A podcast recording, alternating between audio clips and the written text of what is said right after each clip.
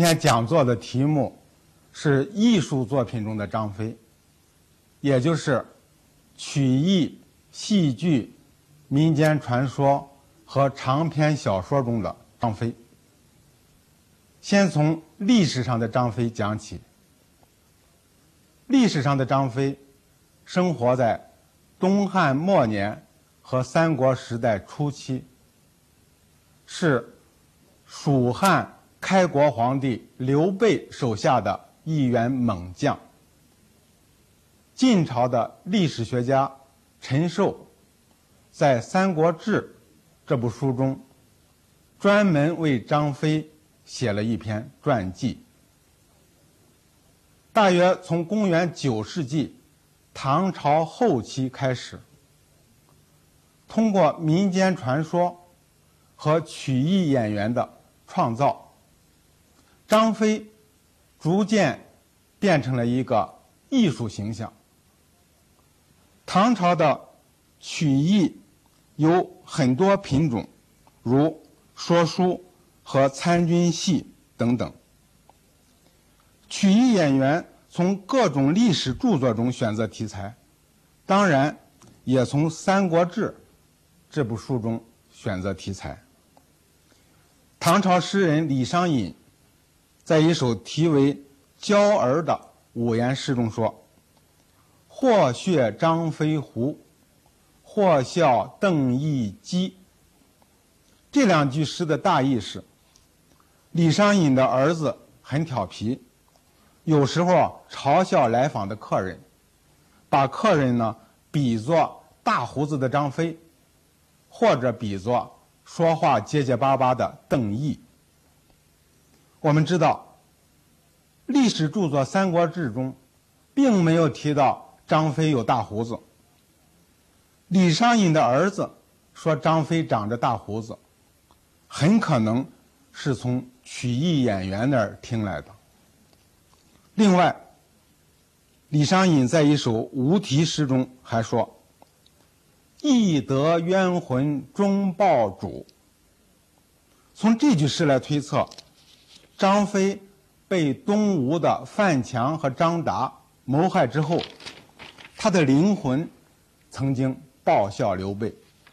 可惜，唐朝这段冤魂报主的故事没有完整的保存下来。因此，我们对其细节已经不得而知。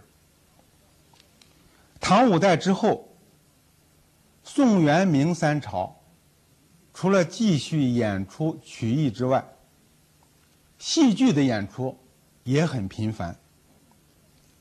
宋元时代的长篇说书当中，有一种说三分，专门讲述魏、蜀、吴三国鼎立的故事。张飞的故事，就是说三分的重要组成部分。元朝出版的通俗读物《三国志平话》，记录了说三分的故事梗概。元明两朝还上演过一些以张飞为主角的戏剧。在元末明初，罗贯中编写的。长篇小说《三国志演义》当中，张飞的形象也很活跃。下面就介绍几个张飞的传奇性故事。第一，鞭打督邮。先说什么是督邮。汉朝的地方官大体上分为两级，郡。和王国一级是高级的地方官，县一级是比较低级的地方官。督邮属于郡和王国一级的高级的地方官。一个郡或者一个王国管辖若干个县，督邮对于所属的各县负有监察的任务。根据陈寿的《三国志》和裴松之的《三国志注》记载，东汉末年，刘备在中山国安喜县，也就是现在的河北省定县当县尉的时候，上级派来了一位督邮，检查本县的工作。这位督邮啊，来意不善，他呢千方百计的挑剔刘备的过错，企图撤销刘备的职务。刘备索性把他痛打了一顿，然后弃官逃走。这是一件历史事实。然而，宋元时代的曲艺家讲述这段历史事实的时候，做了比较大的改动，把刘备打督邮改成了张飞打督邮。为什么他们要做这么大的改动呢？我们估计是许一家他心目中的刘备啊，性格很温和宽厚，他觉着刘备不会轻易的动手打人，因此呢，让刘备打督邮不太合适。另一方面呢，曲艺家所塑造的张飞的形象，他的性格呢很暴躁，让他打督邮呢，似乎呢更加合乎情理。在这个长篇小说《三国志演义》当中，督邮呢被写成了一个贪污分子，他呢架子很大，而且心狠手辣。他一来到安喜县，就强迫安喜县的一名小吏诬陷刘备，以便于他敲诈刘备的钱财。刘备是个清官，没有钱交给他。安喜县的老百姓纷纷聚集到督邮的住所，跪在地下，替刘备向督邮求情。督邮一概不理。这时候，张飞听到了消息，一怒之下，闯进了督邮的住所，揪着头发，把他拖到大街上，狠狠地抽打了一顿。在原来的《三国志》评话当中，张飞是打死了督邮，然后分尸六段。后来，罗贯中编写《三国志演义》的时候。没有完全照搬民间曲艺家创造的这个分尸六段这个情节，而是做了一些改动。说呢，张飞打督邮的时候，刘备赶来劝解。张飞呢，看在刘备的面上，饶了督邮的一条性命。我觉得罗贯中的写法更有分寸，应当说是比《三国志》平话。提高了一步。在这个故事当中，督邮呢，他是上级派来的一个大官儿气焰呢十分嚣张；而张飞呢，仅仅是一名步弓手，也就是说，他只是一个普通战士。啊，但是张飞呢，他丝毫不考虑自己的身份地位，干脆利落的给督邮。迎头痛击，这是反抗封建压迫和为民除害的正义的行动，和《水浒传》当中鲁智深拳打镇关西具有同样的性质。所以，读者看到这里，无不拍手称快。第二，单战吕布。根据陈寿的《三国志》和裴松之的《三国志注》记载，公元一百八十九年，军阀董卓控制了东汉王朝的中央政权。第二年，就有十几个州郡的官员联合起来反对董卓。刘备。也参加了讨伐董卓的军队，可是没有和董卓手下的大将吕布直接交战。然而，宋元时代的曲艺家和戏剧家，出于对刘备、关羽、张飞这三个人物的热爱，只凭借历史书上“备义起军，从讨董卓”这样一句话，就虚构了虎牢关三英战吕布和张飞单战吕布这样两个故事。三英战吕布的故事家喻户晓，我就不再讲了。现在只谈谈张飞单战吕布的故事。《三国志平话》和《元明杂剧》当中说，刘关张三个人在虎牢关打败了吕布以后，担任监军的孙坚很不服气，他说：“你们哥三个。”一块上阵，这不算好汉。只有一个人出马，打败吕布，这才能算好汉。张飞呢，听见孙坚说的这些话，马上决定一个人打吕布，并且和孙坚打一个赌，说如果是他自己打败了吕布，孙坚就交出自己的。监军的牌印，而张飞如果打不败吕布呢？张飞啊，就交出自己的人头，不光是交出自己的人头，连刘备和关羽的人头也一块交出去。这个情节就叫做赌头争印。紧接着，张飞就催马上阵，和吕布大战几十个回合。吕布发现自己力气不支，他要求下马休息一会儿。为什么他要下马呢？因为吕布呢，他有一个奇怪的本领，他作战的时候只要一下马，他的力气就大大增加。也就是说，他增加九条牛的力气。张飞呢，同意吕布下马休息。张飞趁着吕布休息的时候。大喊三声，因为张飞这个人也很奇怪，他在疲劳的时候，只要大喊三声，他身上也会增加九条牛的力气。这样一来，吕布中间休息所增加的力气，就被张飞所增加的力气抵消了。两个人继续交战，张飞还是稍稍占一点优势。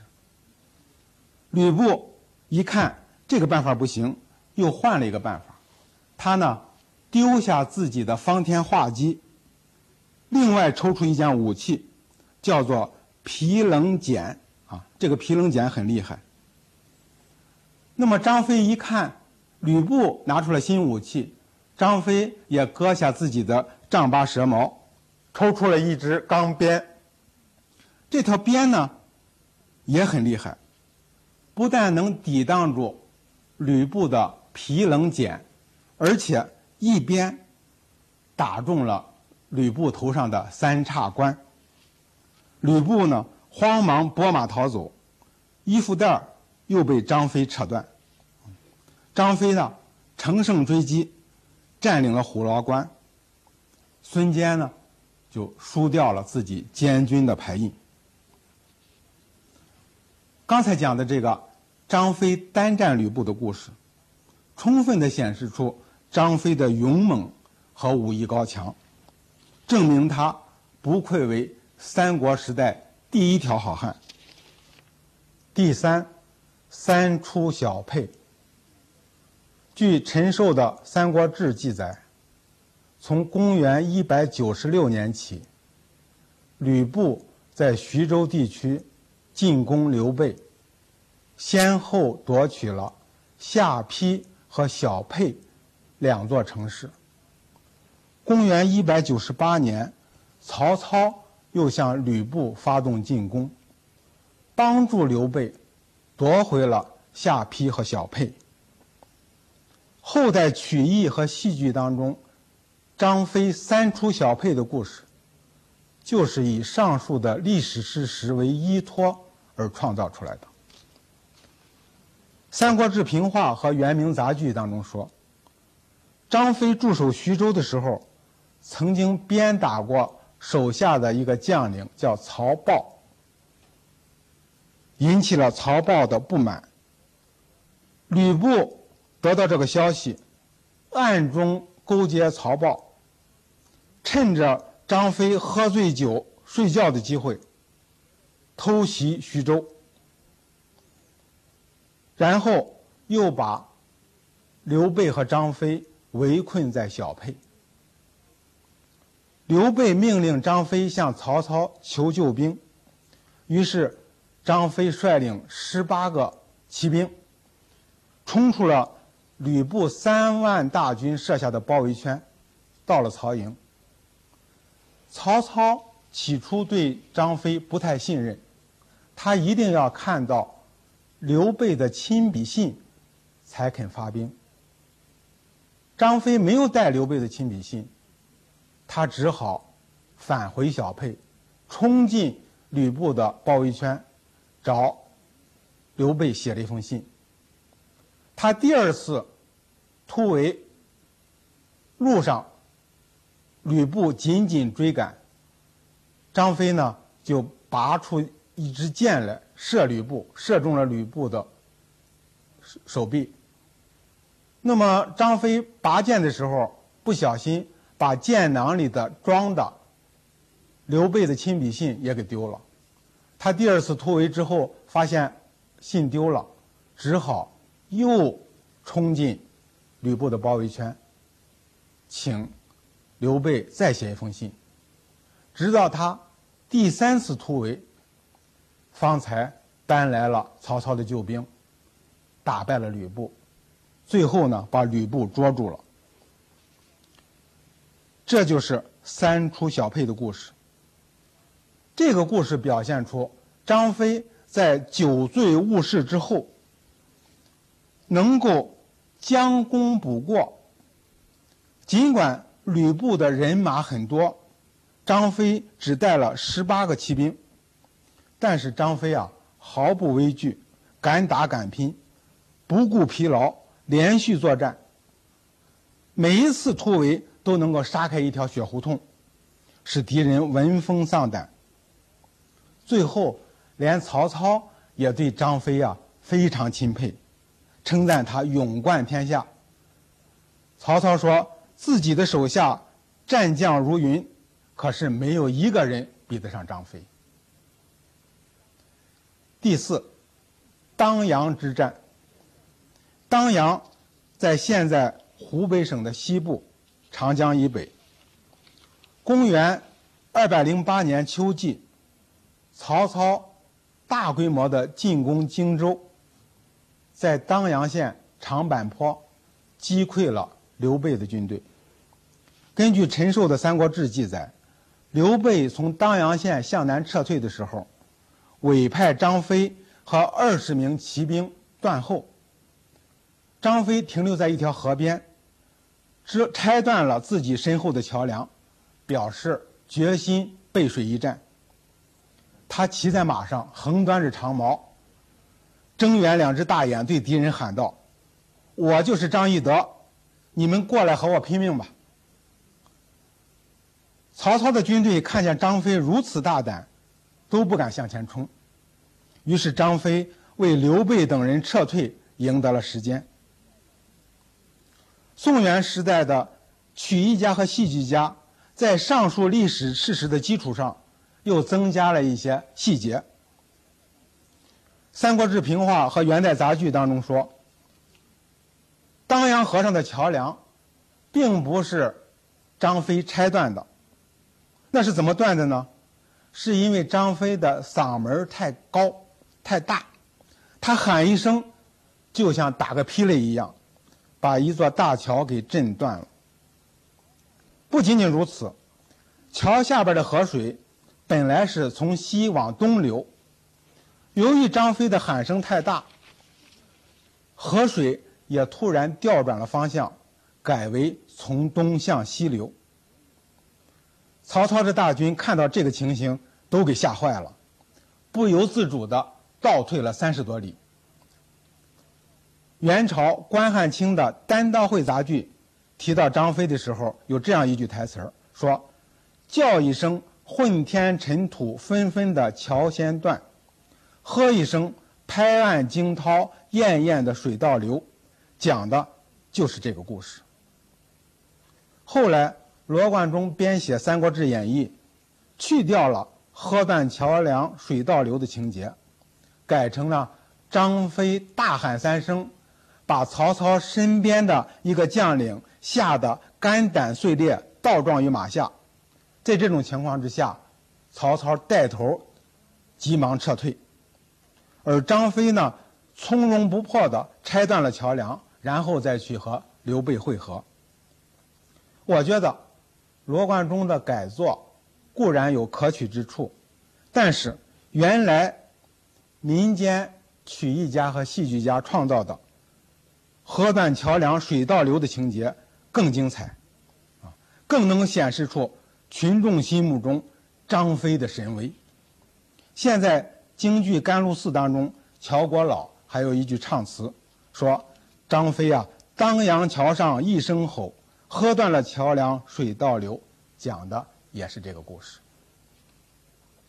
第五，义士严颜。根据陈寿的《三国志》记载。公元二百一十四年，张飞在巴郡，就是现在四川省重庆市一带，作战的时候，俘虏了刘璋手下的大将严颜。虽然严颜不肯投降，张飞呢还是释放了他，并且引荐他作为宾客。陈寿很赞赏张飞的这个行动，说他有国士之风。也就是说，他有大政治家的风度。宋元时代的曲艺家对这一段历史津津乐道，《三国志演义》也做了详细的描述。罗贯中写道：“张飞进攻巴郡，被严颜射中了头盔，差一点丧命。因此呢，他对严颜呢恨之入骨。后来，张飞用调虎离山计捉住严颜。”下令将其斩首，严颜直立不跪，毫无惧色，而且大声地斥责张飞。张飞身边的人都以为这一下子严颜必死无疑，没想到张飞看见严颜的态度如此强硬，反而转怒为喜，啊，喝退左右，亲自解开严颜身上的绑绳，把他扶上正位，自己呢纳头便拜。说自己呢，刚才呢多有冒犯，请严颜原谅。严颜看见张飞的态度十分诚恳，十分谦虚，严颜也很深受感动，啊，决定和张飞合作。罗贯中在这个故事中刻画的张飞，既有粗鲁的一面，又有精细的一面，可以称得上是外拙内秀。他呢，胸怀宽广，有容人之量。特别敬重严颜这样的宁折不弯的真英雄，这就是江湖上常说的“星星系星星，好汉系好汉”。所以，张飞义释严颜的故事传为千古美谈。综上所述，历史上的张飞本来就是一员猛将，后代人民群众和曲艺家、戏剧家、小说家。把他描绘成了一个身长八尺、豹头环眼、燕寒虎须、声若巨雷、势如奔马的黑脸大汉。他具有浓烈的草莽英雄的气质，见义勇为，嫉恶如仇，不谋私利，不畏强权，打击坏人坏事总是全力以赴，直接痛快。斩草除根，绝不瞻前顾后、拖泥带水。这是千百年来我国劳动人民的传统美德，也是张飞受到广泛欢迎的主要原因。另一方面，他很粗鲁莽撞，脾气暴躁，而且确实曾经因喝酒而误事。这些应当算作他的缺点。然而呢？这些缺点在他身上毕竟是次要的，而且和他的优点互相渗透，二者紧密联系在一起。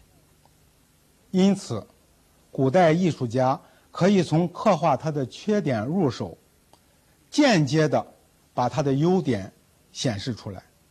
正如著名导演焦菊隐先生所说：“写正面人物，如果有必要写他的某些缺点的话，这些缺点也应当有助于烘托他的优点。”张飞、李逵、鲁智深的缺点，正是他们的优点；他们的粗鲁，正是他们的朴实；他们的莽撞，正是他们的正直不阿。古代的艺术家常常故意写张飞犯错误，故意引导读者嘲笑张飞。然而，读者在嘲笑张飞的同时，不知不觉的又爱上了他，发现他实实在在是一个大好人。这样一种欲褒于贬，或者明贬暗褒的写法。显然有助于塑造一个立体的、血肉丰满的、亲切感人的英雄形象。同时，读者经历一个曲折的认识过程之后，再达到对于张飞的全面和深入的了解，这样在艺术欣赏上也会获得更大的满足。我的讲座就到这儿。谢谢大家。